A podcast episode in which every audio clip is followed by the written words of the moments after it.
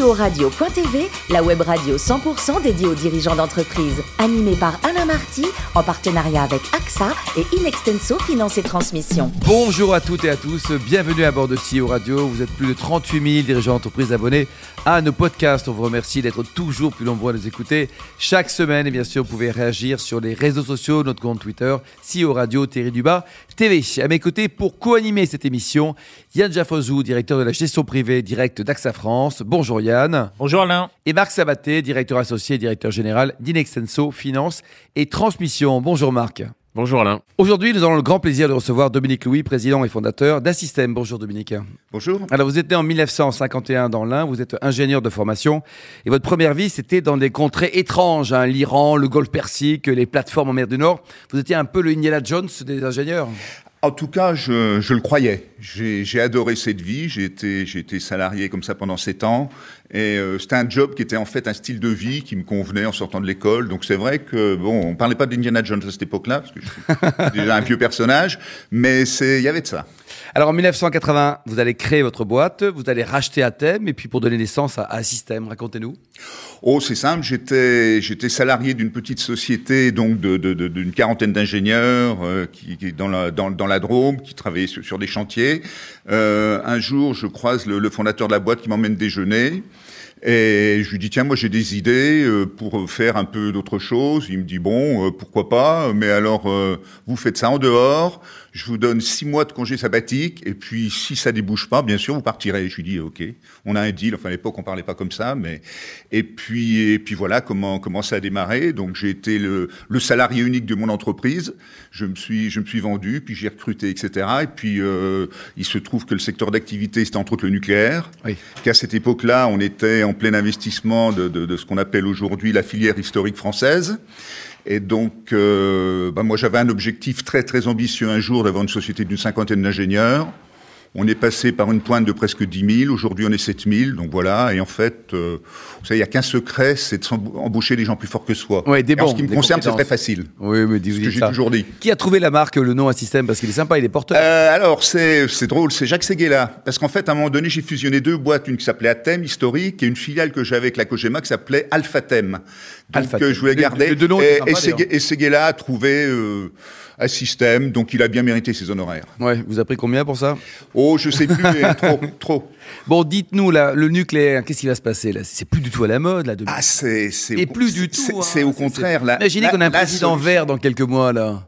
Eh ben, il va avoir beaucoup de mal à tenir les engagements en termes d'énergie décarbonée et de, de croissance. Et, c'est tout le sujet. C'est qu'on nous a un peu survendu les, les, les énergies renouvelables. Les énergies renouvelables, elles ont un problème, mais très grave, c'est l'intermittence aléatoire. Donc, à part d'accepter de se laver quand il pleut, on est obligé, avec le renouvelable, d'avoir des sources d'énergie pilotées. Malheureusement, qu'est-ce qu'on est en train de voir? Que la source d'énergie pilotée qui se renouvelable, c'est le gaz. Mm-hmm. Donc l'autre alternative, c'est bien évidemment le nucléaire. Et je dirais que les, gens qui avaient lancé le programme nucléaire dans les années 70 en France ont vraiment été visionnaires. Absolument. 7000 collaborateurs, c'est facile pour vous de trouver des talents, des gens compétents, sympas, fidèles et pas trop chers? Oui, alors euh, ils sont ils sont ils sont toujours trop chers, mais enfin non, c'est pas vrai en fait. Ils sont ils sont pas trop chers. Non, le sujet c'est qu'on est dans un modèle d'entreprise. On embauche sans arrêt de jeunes ingénieurs qui sortent de l'école, et bien sûr ils nous quittent. Vous voyez, cette année, on va en recruter 2000, 2000 mais on, mais on va en perdre 1000, euh, 1200, 1300. Donc c'est une société qui, qui, qui, sera, qui sera junior permanent. C'est fantastique. J'ai 70 ans, je suis avec des gens qui ont la moyenne d'âge est 34 ans. En fait, 20 mois, 50 ans. Ben, ça doit être à cause de ça. Vivre avec des jeunes, ça, ça rend jeune. Marc alors, je vais rebondir tout de suite sur ce que vous venez de dire. Tous les 5 ans, votre entreprise change, puisqu'il euh, y a presque 20% de temps. Oui, alors ça, c'est le problème de la moyenne. Hein. C'est le type qui a les pieds dans le four, la tête dans le frigo. Moyenne, il va bien. C'est vrai si on le dit comme ça, mais en fait, vous avez un noyau qui dure, et puis vous avez effectivement autour euh, de, de, de, des gens qui tournent. C'était pas ma première question. En fait, je voulais revenir euh, sur votre parcours, notamment en bourse. Vous avez introduit un système en 1995, si je dis pas de bêtises. Oui ça fait presque 26 ans. Ouais.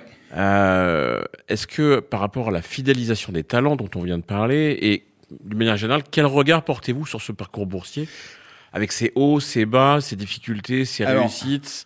C'est quoi la vie en bourse À, à l'époque, on m'avait expliqué que la bourse était un moyen de financer le développement de l'entreprise. Et je pense qu'en 95, c'était presque encore un peu vrai. Vous voyez, c'était, il y avait encore la bourse de Lyon, les bourses régionales. Aujourd'hui, j'ai un regard totalement différent. La bourse est un moyen pour la finance de spéculer.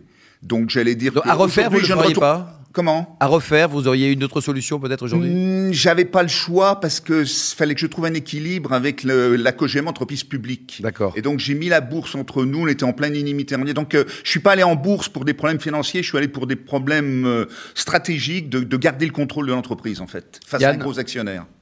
En 2017, vous avez cédé une partie de votre entreprise. Est-ce Oui. que c'est parce qu'elle était trop grosse pour vous recentrer sur le nucléaire ou Oui, bah, alors une opportunité Deux, deux raisons, parce que je, je fatigue, c'est-à-dire que quand je fais le tour du monde, de temps en temps, il faut que je me repose.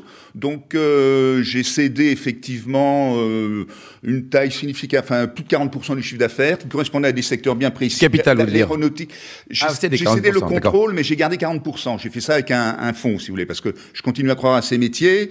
Et donc j'ai cédé les activités dans l'automobile et l'aéronautique, ont beaucoup souffert. Et je me suis recentré sur le Sur nucléaire, parce que c'est ce que je connaissais le mieux. Donc, si vous voulez, quand vous êtes, c'est les matrices de base, c'est le premier truc que vous apprenez sur les matrices. Quand vous avez un avantage compétitif en interne et puis que vous êtes convaincu que le marché va repartir, Ouais. ben voilà, vous, vous cochez les deux cases. Donc, c'est pour ça que. Et puis, quand même, c'est plus, c'est plus à m'apporter aujourd'hui de gérer un groupe international de 7000 personnes qu'à l'époque de 10 000 où on était. euh, voilà. C'est, c'est, mais c'est, et je pense Vous que. êtes plus heureux comme ça Et il faut être actionnaire pour pouvoir prendre ce, ce genre de décision. Un mandataire social euh, salarié ou nommé par un actionnaire qui va expliquer à son actionnaire qu'il va réduire le chiffre d'affaires de 40%, c'est pas gagné. Marc Moi, je voudrais revenir sur votre vision de l'industrie française. Vous avez accompagné des changements euh, importants en tant que société d'ingénierie, notamment dans l'énergie. On vient d'en parler sur le pivot que vous avez euh, initialisé dans votre société pour sortir de l'aéronautique, par exemple. Quel regard portez-vous aujourd'hui sur, ce, sur ces commentaires, sur la, la complexité et la désindustrialisation française Alors, euh, il y a une en deux- en formule qui dit nul ne peut se prévaloir de ses propres turpitudes. Je veux dire, ou alors c'est le, c'est, c'est, c'est le pompier incendiaire, si vous voulez. Euh, donc, donc voilà. C'est vrai que si on repense, alors je dirais à l'époque de ma jeunesse, c'est sûrement parce que c'était ma jeunesse, mais que vous aviez les, les Ambroise Roux, vous aviez des grands groupes industriels, et vous avez malheureusement des ingénieurs qui se sont crus les grands financiers, qui se sont dit on va faire de l'industrie sans usine, quoi. Et les usines, on les met en Chine parce que comme ça, on va être tranquille, quoi. Donc maintenant, il va falloir faire un petit peu marche arrière. Et donc, est-ce que vous pensez, alors pour revenir à l'énergie, que tout ce qu'on entend aujourd'hui sur la biomasse, l'hydrogène, alors au-delà de l'intermittence euh, aléatoire que vous avez évoqué tout à l'heure, euh, comment tout ça peut se combiner, peut-être autour du nucléaire ou à côté du nucléaire? Alors, pour bien comprendre ces sujets-là, pour pas dire de bêtises, il faut regarder les chiffres, les quantités d'énergie. si. Il y a, il y a déjà, il y a une ambition en France, c'est de passer, alors peu importe l'unité, mais de 1800 TWh de toute énergie confondue à 1100 TWh d'ici 2050. Donc, contrairement à ce qu'on dit, il y a une énorme ambition d'économie d'énergie. Mais pour ce faire, pour faire cette économie pour qu'elle soit décarbonée, il faut augmenter d'au moins 50% la production d'électricité qui soit décarbonée. Donc, vous voyez le mécanisme. Donc, c'est pas ça qui est compliqué dans la tête des gens. Il y a bien un projet de diminution drastique de la consommation globale, toutes énergies, mais pour atteindre cet objectif qu'elle soit décarbonée, il faut faire de l'électricité, parce que la voiture électrique, parce que les pompes à chaleur, parce que, parce que, etc. À côté de ça, la biomasse et l'hydrogène. Et donc, si on revient aux chiffres, donc dans les, les, les 1100, les, 100 les 1100 TWh, les deux tiers devraient être de l'électricité, un tiers sera de la biomasse. L'hydrogène, c'est différent. C'est une solution de stock. Enfin, l'hydrogène, ça va être essentiellement la mobilité. si vous voulez. C'est une, c'est une niche, c'est une niche intéressante. L'hydrogène aussi, on l'utilise beaucoup dans l'industrie, mais c'est pas un moyen de produire l'électricité, l'hydrogène. C'est, c'est, ça va être un moyen pour les trains, pour les voitures, enfin les voitures peut-être pas, mais les bateaux, les camions, etc. Et pour l'industrie, pour fabriquer des... des aujourd'hui, l'hydrogène est fabriqué à partir du pétrole. Euh, demain, avec les électrolyseurs, on va faire de l'hydrogène vert, si vous voulez. Mais c'est pas un moyen de produire de l'électricité pour le, le grand public, l'hydrogène. Marc Et enfin, pour le groupe que vous dirigez, euh, est-ce que les solutions de croissance externe sont aussi des euh, vecteurs de développement aujourd'hui? Alors elles l'ont été, mais comme aujourd'hui on s'est centré sur le nucléaire, eh bien effectivement on n'a pas beaucoup de cibles sur la planète et les quelques cibles que l'on a, je pense une, on en a visé une ou deux, en fait euh, elles se sont vendues trois fois le prix qu'on était prêt à mettre. Trois fois le Encore, prix, on, oh on saignait. On avait l'impression qu'on qu'on vidait complètement notre tirelire. Survalorisation à mort. vous. Survalorisation à mort et pas pourquoi Parce qu'acheté par des très grands groupes euh, américains, etc. Donc aujourd'hui, c'est on revient à la croissance organique comme on était il y a 40 ans. Donc ça veut dire que c'est très rentable votre boîte aussi, non? Oui, c'est surtout la visibilité. Si vous voulez, Aujourd'hui, on est sur un créneau pour les 50 ans qui viennent. Il y a un temps que je, je, je serai plus là. Bon, je- Oh, mais arrêtez de dire ça, ça fait deux fois, là, Yann. Ouais, ben 50 ans, bon, euh, faut quand même, même en, mais ouais, même en étant en forme, faut être très très en forme. Là, là, va falloir commencer à coucher dans le formol pour être là encore dans 50 ans. Yann. Pour revenir sur le, sur le nucléaire, c'est un secteur euh, stratégique hein, pour les pays. Comment est-ce que vous faites pour euh, décrocher des contrats à l'étranger? Et ensuite, euh, comment travaillez-vous? Vous envoyez des ingénieurs Vous avez des équipes sur Alors, place Vous rachetez des filiales comme vous l'avez fait en Inde ou... Comment on dit, les, les- les deux en général. Donc, euh, en fait, à l'étranger, euh, on a un partenariat stratégique, par exemple, avec Rosatom, qui est la filière nucléaire russe. Et en fait, pourquoi les Russes vont faire appel à nous? Parce que, j'allais dire, ils savent construire des centrales nucléaires chez eux. Ils ont beaucoup plus de mal à l'international et d'être compliant, de, d'être conformes aux réglementations internationales, etc. Donc, on travaille beaucoup avec. On est très présent en Grande-Bretagne. Pourquoi? Parce que le principal producteur d'électricité, en fait, c'est une filiale d'EDF, EDF Énergie. Puis, bien sûr, on a, on a, on a tout le marché français. Alors là, on vient de racheter en Inde. Pourquoi? Parce que, bien évidemment, l'Inde va passer au nucléaire dans les 20 ans qui viennent. Ils n'ont Oui. pas le choix. Quand vous allez là-bas, enfin, tout est tout est bon. Il y a un projet éventuellement pour la France de construire des centrales là-bas. Et donc, nous, on a un business model, c'est qu'on a un savoir-faire global, mais il faut le mettre en œuvre localement, si vous voulez. C'est la, la logique du chantier. Donc, donc voilà, c'est ce qui explique qu'on a à la fois des croissances externes aujourd'hui ciblées sur des pays où on veut s'implanter, et puis on a plus de croissance externe de compétences parce que rareté des cibles et donc euh, cible hors de prix. Et vos concurrents, c'est qui? Les, les Chinois sont bons là-dedans ou pas? Ah bah alors euh, les Chinois sont bons, mais les, les, les euh, j'allais dire ils sont pas concurrents parce que les Chinois pour l'instant ils bossent, ils bossent chez eux, ils ont assez à faire, ils doivent construire sans centrale. Simplement les Chinois, je pense dans, dans 20 ou 30 ans, quand ils, euh, ils auront construit leur parc à eux, ils seront redoutables, comme ils commencent à l'être dans l'automobile, comme ils vont l'être dans l'aéronautique, etc. Ils sont en état Il n'y a pas de raison qu'ils rachètent pas un système dans 30 Donc ans. euh, Ouais. Non, non, puis là-dessus, euh, j'allais dire ça leur apporterait pas grand-chose. En fait. Ouais, ouais. Yann?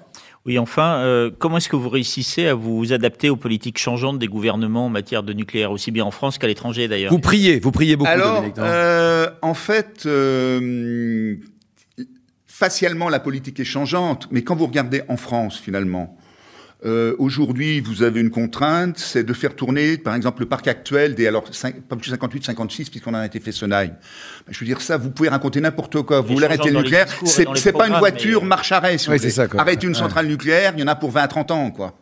Parce qu'il faut la laisser refroidir, il faut, etc., enlever le combustible. Donc, les fameux, les fameuses opérations de démantèlement, etc., de toute façon, vont s'étaler sur des, des décennies. Donc, le changement, vous avez le temps de le voir venir. Vous savez, c'est comme un, un gros paquebot, euh, ça, ça vire pas sur place, quoi. Donc, euh, là-dessus, c'est pas un sujet. Au contraire, je trouve que la visibilité est excellente à moyen terme sur un marché comme le nucléaire. Alors le groupe, c'est 500 millions d'euros de chiffre d'affaires aujourd'hui. Euh, on dit qu'on manque beaucoup d'ETI en France. On est passé des PME à devenir ETI. Euh, Oui. C'est quoi la, la recette, Dominique Louis? Euh, je sais pas, parce qu'on est, on est une ETI pour vous Non, Ou- vous êtes plus grand. Mais dites-nous. Ou, c'est, la vision long terme. D'accord. vous savez, alors typiquement pour parler des Chinois, on m'a expliqué que les Chinois, ils ont, ils ont une espèce de proverbe qui dit on ne peut rien faire de grand et durable sans, sans que ça prenne beaucoup de temps. Ben, j'en suis la démonstration, si vous voulez. Ouais. Est-ce que les, Ça Fran- fait 50 ans que je fais ça quand même, donc je commence à connaître un peu le sujet. les Français chassent assez en meute de s'entraider hein, Le patriotisme économique, c'est. Euh, Vous avez trois heures, Dominique. Allez-y. Euh, non, je, Joker. Joker, très bien. Je- C'est pire que ça, je pense, dans certains cas. Bon, Entre dites. autres dans le nucléaire, dans ce qui s'est passé. Oui. Le plus beau métier du monde, c'est c'est dirigeant d'entreprise ou c'est architecte? Ah, j'aurais aimé être architecte. Il n'est pas trop tard là. hein. Oui, mais bon, parce qu'il y a à la fois il y a une dimension technique que j'aime bien le côté ingénieur, et puis une dimension artistique parce que j'aime beau- j'aime beaucoup l'art, j'aime beaucoup la, la sculpture. Donc pour moi, l'architecte c'était la, synthèse des deux. Vous avez joué au rugby, quel poste? Un peu, mais je jouais arrière, mais en universitaire. Et vous voyez, il y a un peu plus de 50 ans Et quand Vous même. supportez qui alors? Je supporte alors encore le Racing, mais de cœur. Je suis d'origine Bressan et de, je supporte en Pro D2 euh, l'USB. Si Ah, l'USB, bien sûr, c'est très bien ça. Et alors, cette, vraiment le club de mon cœur. cette Coupe du Monde, on la, on la gagne ou pas en 2023 Ah, on est bien parti pour. Et euh, avec des Dupont, des, des Ntamak, euh, c'est, je pense qu'il y y, y a une fenêtre de tir, un alignement des planètes, où on a une génération de joueurs. Si on la gagne pas là, ce sera peut-être la prochaine, mais après, il va falloir attendre longtemps. On a vraiment, il y a, y a, a un- une pléthore de joueurs à tous les postes, assez, assez incroyable. Quand on regarde ce qui, là où on en était il y a une vingtaine d'années. Ouais, et puis il y a pénurie sur les postes stratégiques. Voilà, et- voilà, voilà. Donc, euh, donc oui, oui, on a, on a, je pense qu'on a une bonne chance. Si, si bon, si Antoine Dupont est pas blessé, euh, bon, euh, C'est jouable quoi. c'est jouable. Dominique, pour terminer, vous adorez le bon vin J'adore le bon vin. favorite, dites-nous. Le bah là, je suis justement, je suis un peu, je suis un peu éclectique. Donc moi, j'ai, je suis d'origine plutôt bourguignonne. Donc euh, j'aime bien les les les, les Chambolle-Musigny, les, les Bourgognes un peu comme ça. Mais euh, ayant développé mes activités dans le Sud-Est, bon, euh, j'aime bien les les, les châteaux. Même j'attaque aux côtes rôties. Je trouve que les, les côtes rôties, c'est c'est plutôt, c'est plutôt très élégant. Il y a pire comme maladie. Hein. Il y a maintenant, il y a maintenant des vins quand on descend un peu des Gigondas, c'est déjà Bien sûr. de, de très bonne tenue, de très bonne facture. Et puis ben le Bordeaux comme tout le monde, mais c'est pas original d'aimer le bon Bordeaux, si vous voulez. Merci beaucoup Dominique, ne changez rien, vous êtes vraiment parfait. Merci également à vous Marc et Yann, fin de ce numéro de CEO Radio. Retrouvez toute notre actualité sur nos comptes Twitter et LinkedIn. On se donne rendez-vous mardi prochain, 14h précise, pour une nouvelle émission. L'invité de la semaine de CEO Radio.tv, une production B2B Radio.tv en partenariat avec AXA et Inextenso Finance et Transmission.